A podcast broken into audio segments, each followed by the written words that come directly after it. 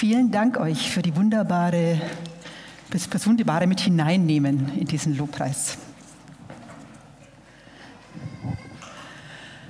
Ja, Urmel hat es zu Beginn ihrer Moderation schon gesagt. Wir sind jetzt seit ein paar Wochen schon unterwegs und sind dabei, uns starke Charaktere aus der Bibel anzuschauen. Und dabei haben wir schon ganz großartige Geschichten gehört. Dabei fällt immer wieder auf, diese biblischen Erzählungen und gerade die im Ersten Testament, die spiegeln natürlich die Gegebenheiten und auch die Machtstrukturen wider, die damals geherrscht haben. Es waren patriarchale Strukturen. Männer hatten das Sagen. Und es waren normalerweise eben auch Männer, die dann diese Geschichten eben ausgewählt und auch aufgeschrieben haben.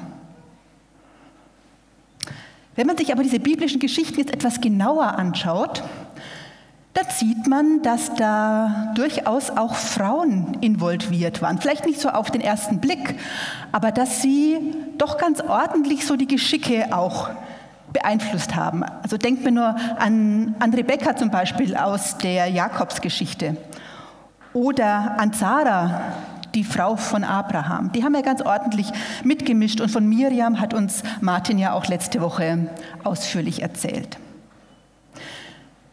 Es gibt nun im Ersten Testament aber auch ein paar wirklich herausragende Frauen.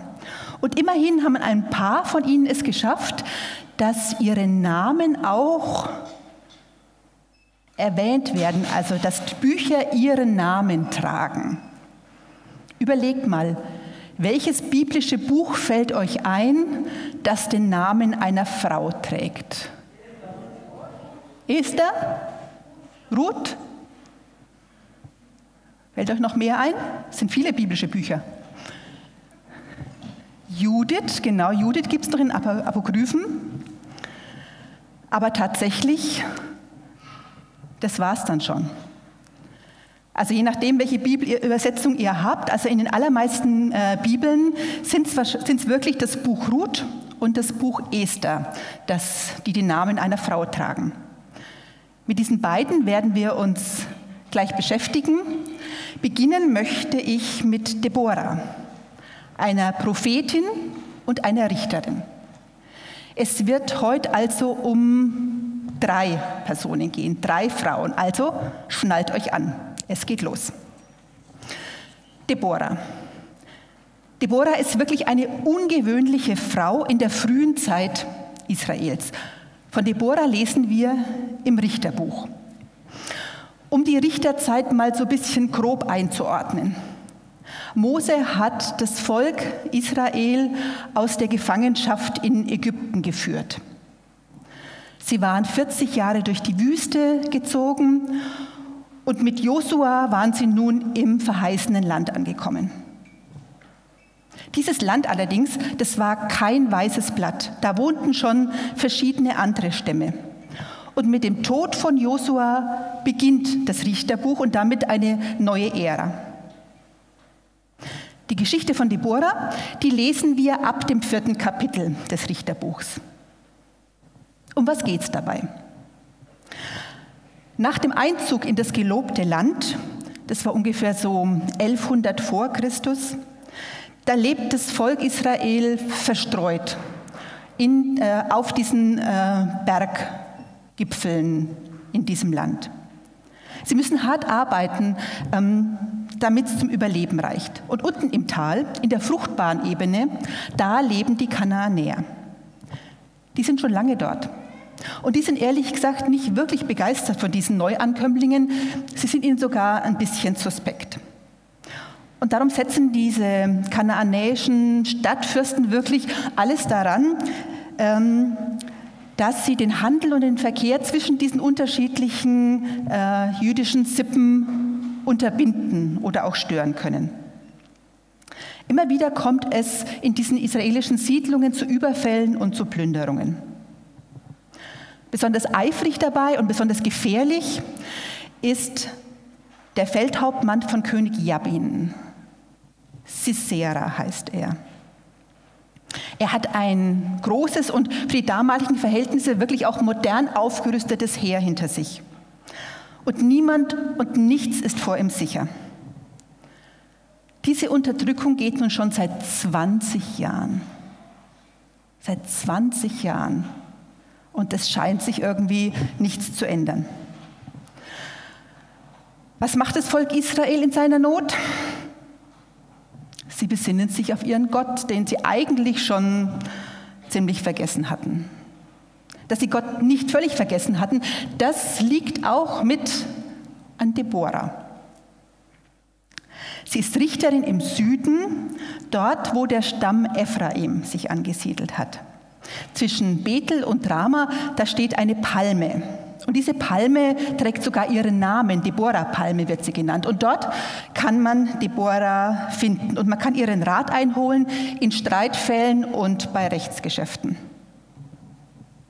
Eine Frau damals in einer solchen Position. Das ist im Orient des 11. Jahrhunderts vor Christus wirklich ungewöhnlich. Und das Richteramt auszuführen, das bedeutete damals eben nicht nur Recht zu sprechen. Wir sind in der Zeit, bevor das Königtum eingesetzt wurde. Und damals war das Richteramt auch eine Führungsaufgabe. Richter, die hatten auch eine geistliche Autorität und Deborah, die scheint dafür besonders bekannt und geschätzt zu sein. Denn Deborah ist auch eine Prophetin. Sie kann Gottes Stimme hören, sie kann seinen Willen erkennen und sie kann das auch weitergeben. Das ist jetzt kein Job, den man sich so im Katalog mal eben aussucht. Gott erwählt sich diese Menschen. Gott erwählt sich seine Prophetinnen und Propheten. Er setzt seine Richterinnen und Richter ein. Er begabt sie und erfüllt sie mit seinem Geist. Denn damals war es noch so, dass der Geist Gottes nur für bestimmte Menschen, für bestimmte Aufgaben gedacht war. Eine, der diese Erwählung gilt, ist eben Deborah. Und wir lesen von ihr, dass sie eine verheiratete Frau ist, Richterin und Prophetin. Und so gibt Deborah eines Tages die Botschaft weiter. Gott hat die Hilferufe seines Volkes gehört und er wird, eingreifen. Und sie schickt Boten zu Barak. Barak ist ein Mann aus dem Stamm Naphtali, weit oben im Norden. Deborah lässt Barak ausrichten. Das lesen wir in Richter 4. Der Herr, der Gott Israels, befiehlt dir, rufe 10.000 Soldaten aus dem Stamm Naphthalin und Sebulon zusammen und zieh mit ihnen auf den Berg Tabor. Ich werde dafür sorgen, dass Sisera, Jabins Heerführer mit seinen Wagen und seinem Heer zum Fluss Kishon kommt. Dort gebe ich ihn in deine Gewalt. Barak zögert. Diese Aufgabe ist eigentlich Wahnsinn. Das Heer von Sisera, das ist viel größer als das, was er irgendwie zusammenstellen könnte. Vielleicht hat er ja sogar Zweifel bekommen, ob Deborah sich da nicht vielleicht doch verhört hat. Immerhin, es geht ja um viel und auch viele Menschenleben stehen auf dem Spiel. Jedenfalls antwortet er Deborah, ich werde nur hingehen, wenn du mitkommst. Ohne dich unternehme ich nichts. Das will heißen, okay Deborah, wenn du dir so sicher bist, dass Gott mit uns ist, dann musst du mitgehen. Ich mach's, aber nur, wenn du auch den Kopf hinhältst. Eine Frau, die in eine Schlacht zieht. Da wird sich so mancher ganz verwundert die Augen gerieben haben. Aber Deborah, sie lässt sich darauf ein und geht mit. Deborah und Barak machen sich also auf den Weg. Und es gelingt ihnen tatsächlich, die 10.000 Mann aus den Stämmen Ephraim und Naphtali zu rekrutieren. Sie führen den Kampf und tatsächlich mit Gottes Hilfe und mit einem überraschenden Hochwasser im Fluss Kishon, sie gewinnen. Dem einst so ruhmreichen Feldherrn Sisera bleibt nichts anderes als die Flucht. Und er flüchtet in das Zelt einer Frau, Jael. Dort fühlt, fühlt, er, fühlt er sich sicher. Aber Jael, ziemlich listig, muss man schon sagen, ermordet ihn nicht gerade auf die feine Art und Weise. Nichts für die Kinderbibel.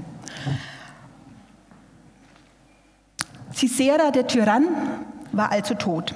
Die überlebenden Kanaanäer, ja, die waren in ihre Schranken gewiesen.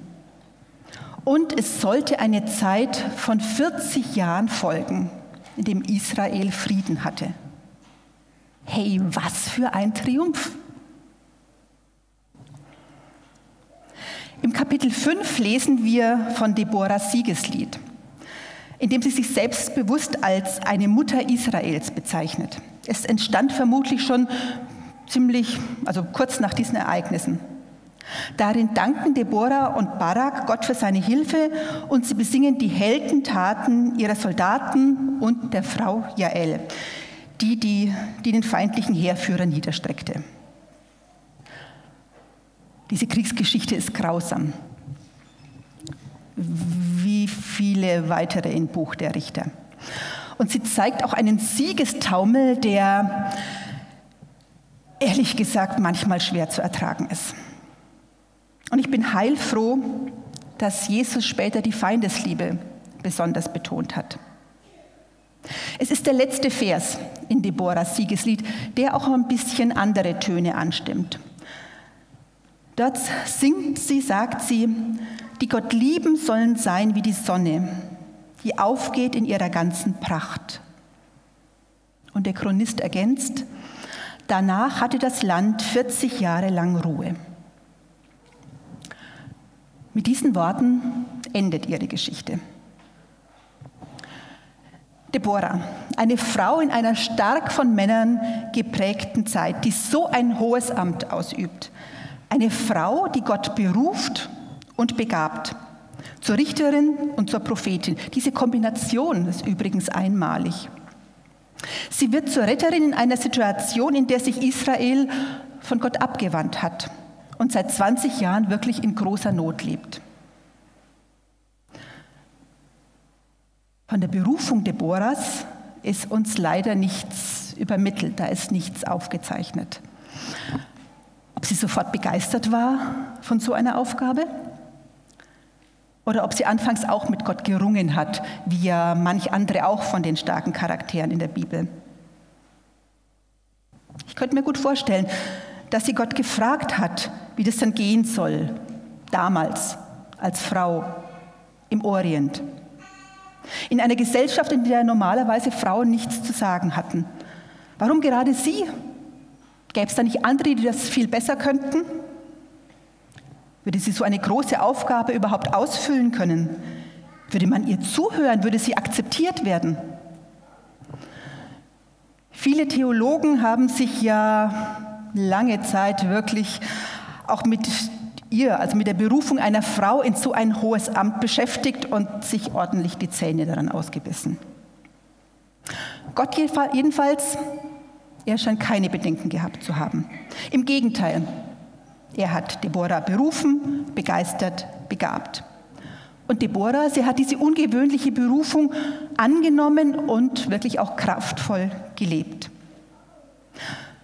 Ich finde es wirklich erstaunlich, wie selbstverständlich die Bibel von ihr und von ihrem Amt berichtet. Und diese selbstverständliche Autorität, mit der Deborah ihre Berufung ausübt, die, die spürt man wirklich überall in dieser Geschichte. Es wäre wirklich interessant, sie mal zu treffen und sie befragen, wie es ihr damit ging und wie oft sie ihre Komfortzone dabei verlassen musste. Wir kommen zur zweiten Frauengeschichte. Ruth. Ich habe es vorhin schon gesagt, sie ist im Buch Ruth aufgeschrieben.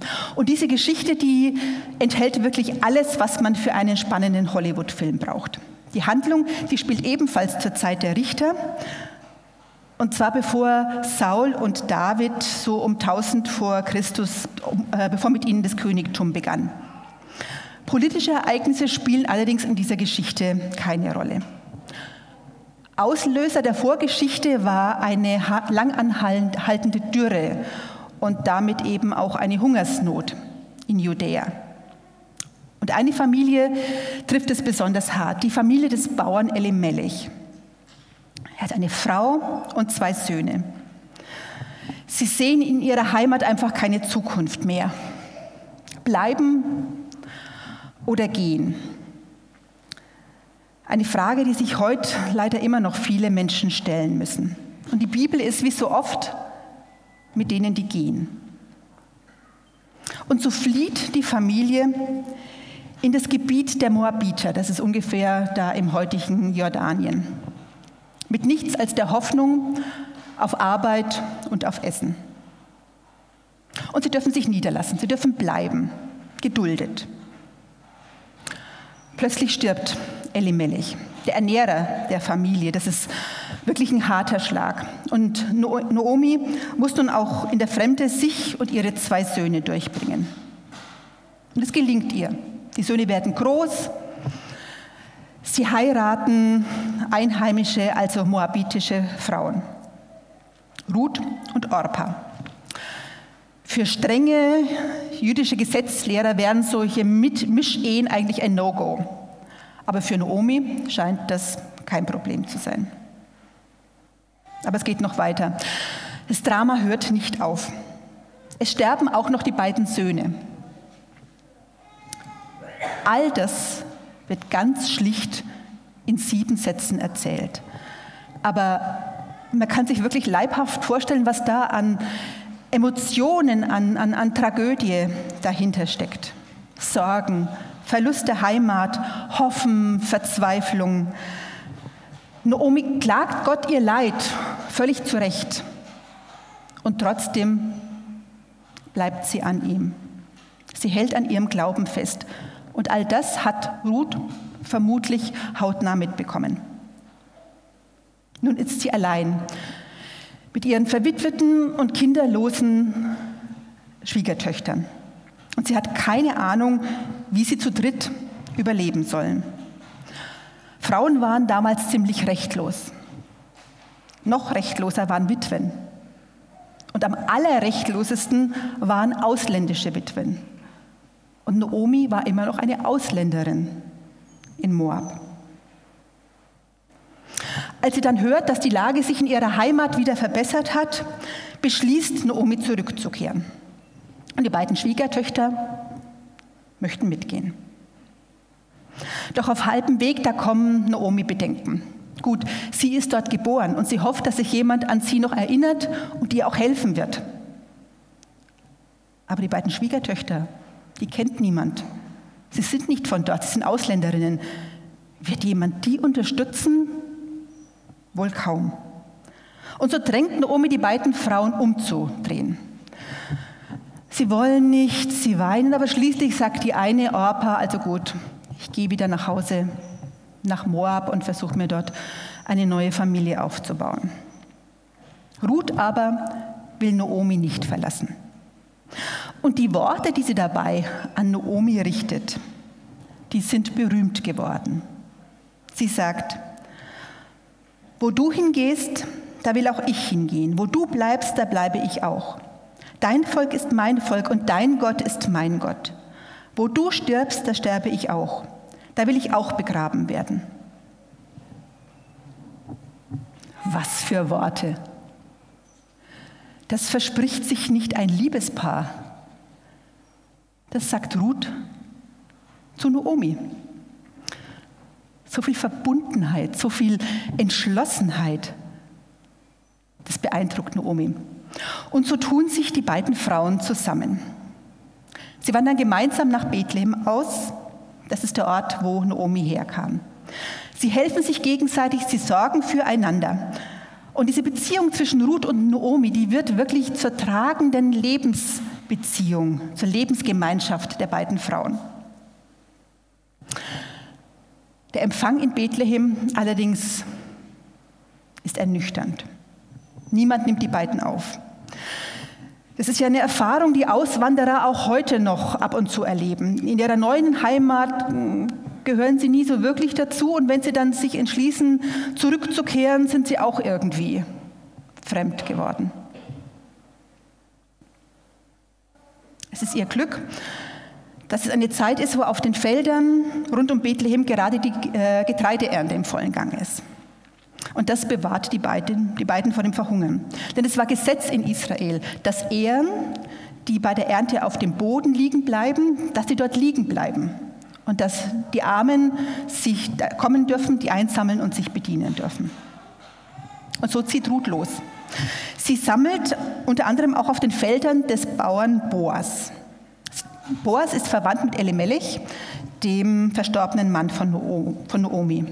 Und als Boas sie sieht, spricht er, sich an, spricht er sie an. Und so erfährt er ihre Geschichte, wer sie ist und was sie alles hinter sich hat. Sie darf weiterhin auf seinem Feld großzügig die Körner, die Ähren einsammeln und sie bekommt darüber hinaus sogar noch weitere Vergünstigungen. Naomi ist von so viel Freundlichkeit ihr, einer Fremden gegenüber, ziemlich überwältigt. Das ist sie nicht gewohnt. Und doch, wie soll es weitergehen, wenn die Ernte vorbei ist, wenn das Korn, das sie gesammelt hat, äh, zur Neige geht? Wovon sollen sie dann leben? Da hat Naomi eine Idee. Und diese Idee ist, na sagen wir mal, ein bisschen unorthodox. Sie will Ruth und Boas verkuppeln. Und so sagt sie Ruth, sie soll sich hübsch machen, anziehend, herrichten. Und dann schickt Naomi Ruth in der Nacht zu Boas, um ihn zu verführen. Naomi hofft, dass Boas Ruth dann heiratet. Und Ruth, sie lässt sich darauf ein und spielt mit. Boas ist zwar mehr als angetan von Ruth, und doch nutzt er die ihm angebotene Situation nicht aus. Das Spiel war für Ruth jetzt ziemlich riskant. Denn Boas hätte sie ja auch vom Hof jagen können, hätte sie als, als Hure beschimpfen können und bloßstellen können. Tut er aber nicht. Er macht sogar noch mehr. Er rettet schließlich den Besitz von Noomis Familie und nimmt tatsächlich danach Ruth, die Witwe, die Ausländerin, zu seiner Frau. Was für eine Geschichte. Zwei starke Frauen, mit denen es das Leben nun wirklich nicht immer sehr freundlich gemeint hat.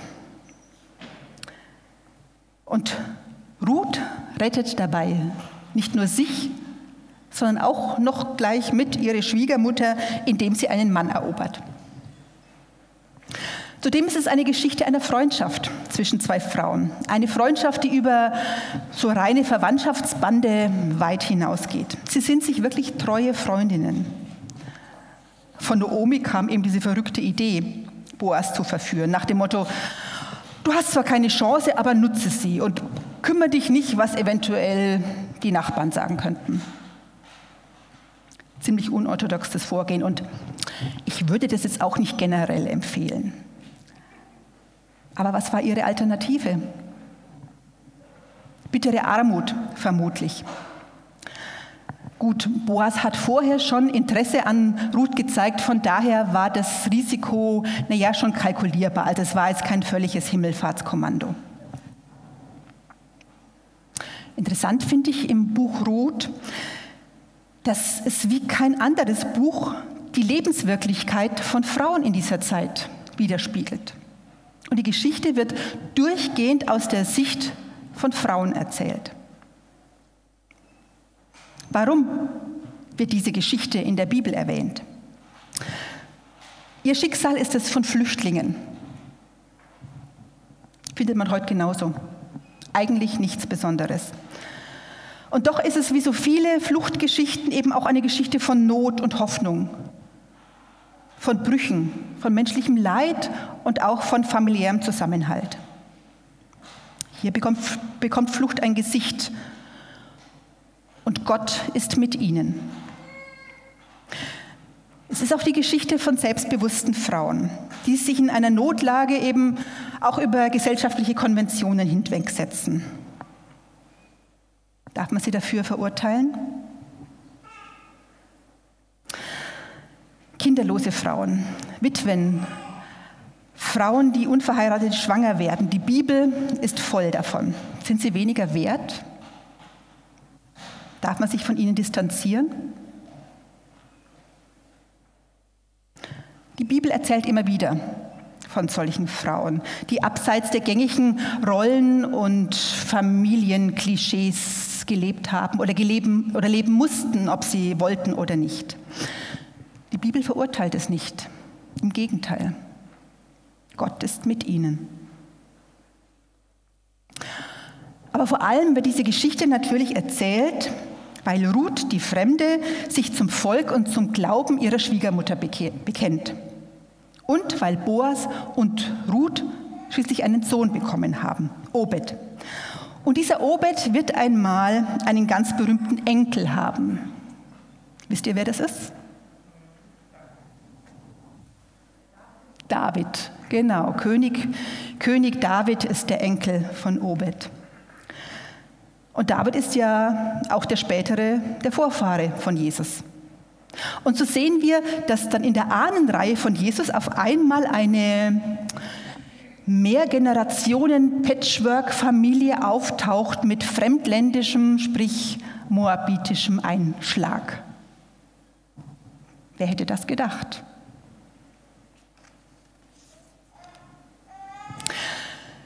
Die dritte Geschichte erzählt von Esther.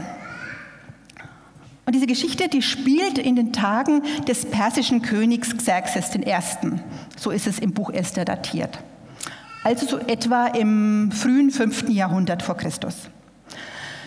Die ganze Handlung spielt in der königlichen Residenz dieses persischen Großkönigs in Susa. Esther, sie ist ein jüdisches Waisenkind und sie lebt in Persien bei ihrem Cousin und ja, Ziehvater, kann man sagen, Mordechai. Die bisherige Königin von Xerxes benimmt sich anscheinend unfolgsam und sie wird von Xerxes verstoßen. Und danach kommt es zu so einer Art königlichen, königlicher Castingshow. Esther bekommt ein Foto Nein, natürlich nicht. Also äh, Esther wird ausgewählt, beziehungsweise der äh, Xerxes wählt sie zum Schluss aus und er wählt sie zu seiner neuen Königin. Esther ist also ganz plötzlich ganz nah am Zentrum der Macht gelandet. Und dass sie Jüdin ist, das verschweigt sie. Hammann. Hammann ist ein mächtiger Minister am Hof. Und als er vor lauter Hass die Juden, die in Persien leben, ausrotten will, da drängt Mordechai, also Mordechai ist der, vorhin gehört, der Cousin von Esther, da versucht, also da drängt eben Mordechai Esther, dass sie sich doch einmischt, dass sie eingreift, um diesen, diese Ausrottung zu verhindern. Sowas ist für Esther kein Spaziergang. Denn diesem machtbesessenen König, den darf man sich nicht einfach so nähern. Da darfst du nicht anklopfen und sagen, ach übrigens, ich möchte mal mit dir reden oder so. Das geht nicht. Selbst als Königin und als seine Frau darfst du das nicht einfach so machen. Also wenn sie sich da ungefragt einmischt, spielt sie wirklich mit ihrem Leben. Das ist nicht ohne. Esther lebt also im Palast und somit im Machtbereich des persischen, des persischen Königs. Und gleichzeitig steht sie vor der Frage, ob sie sich mit dem Leben und ja auch dann dem Tod oder der Bedrohung des jüdischen Volkes solidarisieren soll. Wie soll sie sich entscheiden? Eine wirklich schwere Frage. Sie steht da vor einem echten Dilemma. Aber sie springt über ihren Schatten Sie besinnt sich und bekennt sich zu ihrer jüdischen Identität. Sie zeigt extrem viel Mut und sie taktiert äußerst geschickt. Also wenn ihr Lust habt, lest euch mal diese Geschichte durch, wie sie da die beiden Männer Xerxes und Haman einwickelt und gegeneinander ausspielt. Sehr geschickt. Und tatsächlich, wie durch ein Wunder gelingt es Esther, das jüdische Volk in Persien vor der Hinrichtung zu bewahren. König Xerxes hebt das Todesurteil auf, das eben sein Minister Hamman über die Juden verhängt hat. Und das Blatt wendet sich vollständig. Hamman wird hingerichtet und Mordechai nimmt seinen Posten ein. Und die Juden werden verschont. Mehr noch, das ist für mich wieder der etwas schwierige Ausgang. Das Blatt wendet sich wirklich komplett und die Juden ihrerseits vernichten ihre Feinde großzügig. Zur, Erinnerung, dass die Juden hier einem Pogrom, Pogrom äh, entgangen sind, wird übrigens das Purimfest ein, installiert, eingerichtet. Und das ist ein Fest, das Juden auch immer noch jedes Jahr feiern, um an, diese, an dieses Überleben zu erinnern. Was ich im Buch Esther sehr, sehr spannend finde, im ganzen Buch Esther wird nirgends erwähnt, dass Gott bewusst eingreift. Nicht mal sein Name wird darin erwähnt, höchstens indirekt. Das ist vielleicht auch der Grund, warum manche sich mit diesem Buch so schwer tun. Interessant ist auch, dass in der Septuaginta, das ist so diese erste durchgehende griechische Übersetzung der Bibel, dass da auf einmal Verse, zusätzliche Verse auftauchen. Anscheinend hatte man das Gefühl, dass da irgendwie was noch fehlt. Also plötzlich ist da von einem, von einem prophetischen Traum von Mordechai die Rede. Und am Ende wird die Rettung der Juden wirklich ausdrücklich mit dem Eingreifen Gottes in Verbindung gebracht. Anscheinend hat man gemeint, man muss da noch mal was mit dazu schreiben. Also je nachdem, welche Übersetzung ihr habt, werdet ihr eben auch solche Einschübe mitfinden. Aber ich finde, man kann das Eingreifen Gottes auch in der ursprünglichen Fassung, der hebräischen Fassung des Estherbuchs sehr gut erahnen. Eben, obwohl Gott da nicht ausdrücklich erwähnt wird. Und vielleicht ist es ja auch etwas, was für uns heutzutage hilfreich sein kann. Also mir geht es zumindest so, ich habe schon immer wieder mit Gott gehadert, weil ich halt in einer bestimmten Situation Gottes Stimme nicht explizit gehört habe. Wo kein genauer Hinweis kam, was ich jetzt zu tun habe, kein eingeschriebener Brief, der irgendwie hilfreich gewesen wäre. In der ganzen Berufungsgeschichte von Esther lesen wir nichts davon, dass Gott sie ausdrücklich an diesen Platz sendet. Selbst in dieser kniffligen Situation mit Xerxes, da hat sie keine Garantie, dass das schon gut ausgehen wird, egal wie die ganze Geschichte weitergeht. Wir lesen nichts von einer besonderen Zusage Gottes, wir lesen nichts von, von Träumen und Visionen, also höchstens eben in diesem Zusatz der Septuaginta.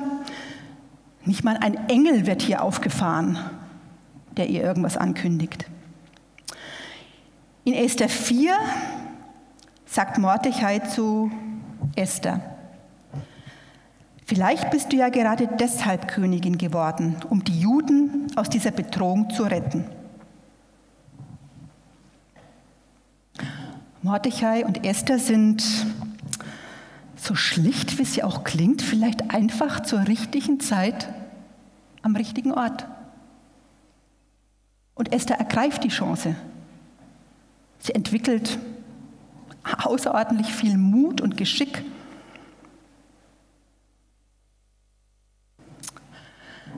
Drei starke Frauen. Deborah, Ruth und Esther. Und drei völlig unterschiedliche Lebensgeschichten. Und doch, mit und durch alle drei schreibt Gott seine Geschichte. Und ich bin überzeugt, dass Gott diese, seine Geschichte auch heute noch schreibt, mit Männern und Frauen, mit seinen Menschen, die Gott so sehr liebt. Manchmal mit einer großen Berufung und einer besonderen Aufgabe, manchmal vielleicht ein bisschen unorthodox mit Brüchen und Umwegen und manchmal vielleicht auch ganz schlicht. Einfach weil Menschen zur richtigen Zeit am richtigen Ort sind, weil sie das, was Gott ihnen vor die Füße wirft, annehmen und machen. Klug und mutig anpacken. Im Coaching sagt man manchmal, dass jeder Mensch mit einer Gabe und einer Aufgabe geboren wird. Oder vielleicht ein bisschen anders formuliert, es ist ein großartiges Geschenk, Kind Gottes sein zu dürfen. Als Gott dich zu sich gezogen hat, hatte er da vielleicht noch eine Idee? Hatte er da vielleicht noch einen Auftrag, an den er gedacht hat, den er dir mitgegeben hat? Was ist deine Aufgabe? Oder was könnte deine Aufgabe sein?